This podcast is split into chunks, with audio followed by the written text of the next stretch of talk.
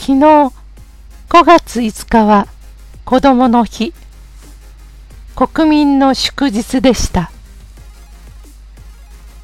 えー、今日は皆さんと一緒に日本の子供の日について少し考えてみたいと思います。子供の日はどうして男の子のお祭りなんだろう。日本の子供っていうのは男の子だけなの？ということについてちょっと考えてみます。まずは歌を聴いてください。屋根より高い恋のぼり大きい孫いはお父さん小さいひごいは子供たち面白そうに泳いでる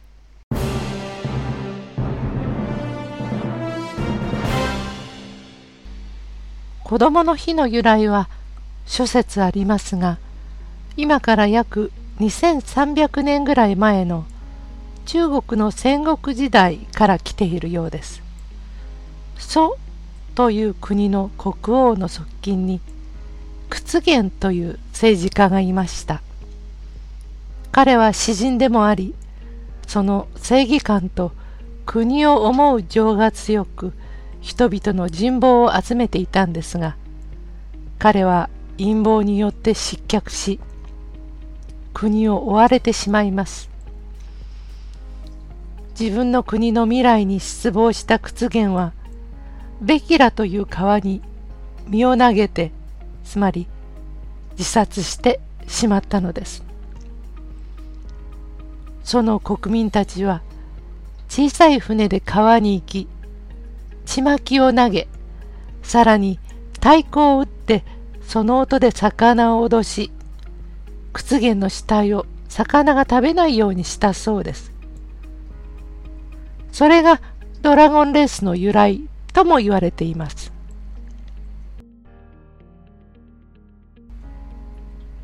このようなエピソードから毎年命日の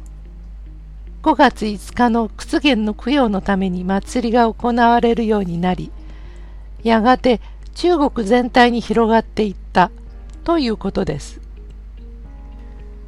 国と人民に尽くした屈原の政策は死んだ後も一層人々に惜しまれ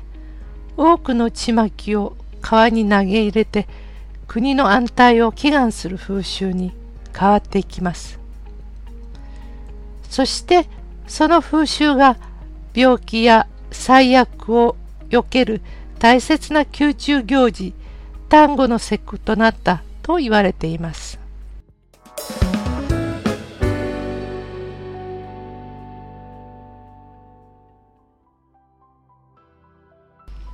それがどうして日本に伝わってこんな大きなイベントになったのかというと急に暑くなる5月の初旬のこの時期は昔から病気にかかりやすく亡くなる人が多かったそうです。当然子供が生まれても栄養状態も悪く昔のことですから医療体制も整っていなかった昔の日本ではせっかく子供が生まれても育たず死んでしまうことが多かった。だから子供の特に跡取りとしての男の子の健康を祈って各家に鯉のぼりと吹き流しを立てるようになりました。法律では子供の日は子供の成長を願ってと書いてあり特に男や女の指定はありませんが日本人の意識の中で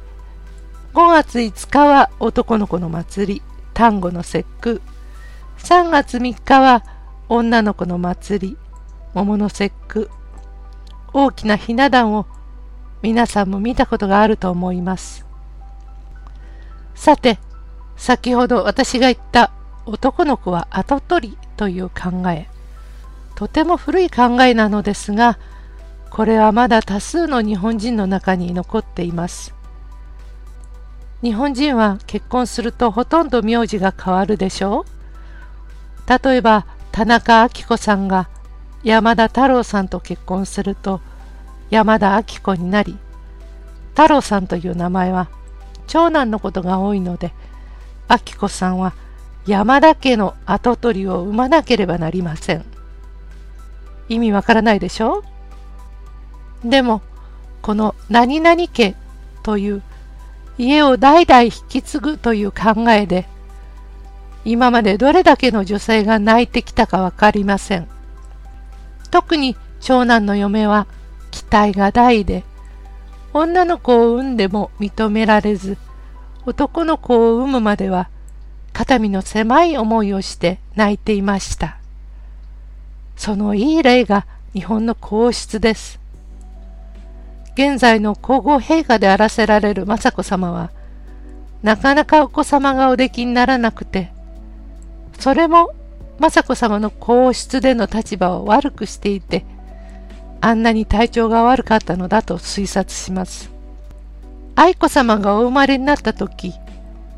現在の天皇陛下と共に記者会見をなさった時に、愛子さまについて生まれてきてくれてありがとう。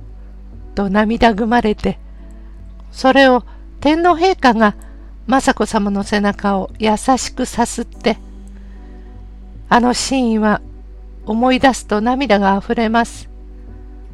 それでも女性は跡取りにならないと、不満を漏らす人々もいて、由緒ある家柄に嫁ぐと、長男の嫁はそれはもう大変なプレッシャーがあるわけで。今は昔ほどではなくなりましたがやはり地方に行けば家の跡取りを産んでほしいと願うおじいちゃんおばあちゃんがたくさんいるのも事実です。皆さんの国では子供の日にどんなことをしますか？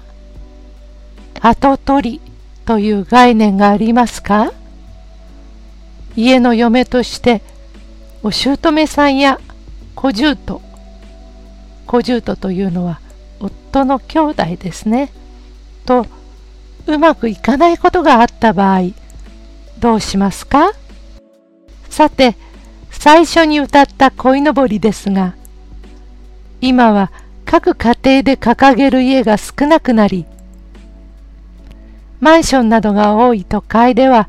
大きな広場にまとめて飾られるようになってて、大きな鯉が何匹も空を泳いでる姿には毎年感動させられます。来年はコロナが終わって皆さんにも空を泳ぐたくさんの元気な鯉のぼりを見てもらいたいと思います。それでは皆さんありがとうございました。ゆきこでした。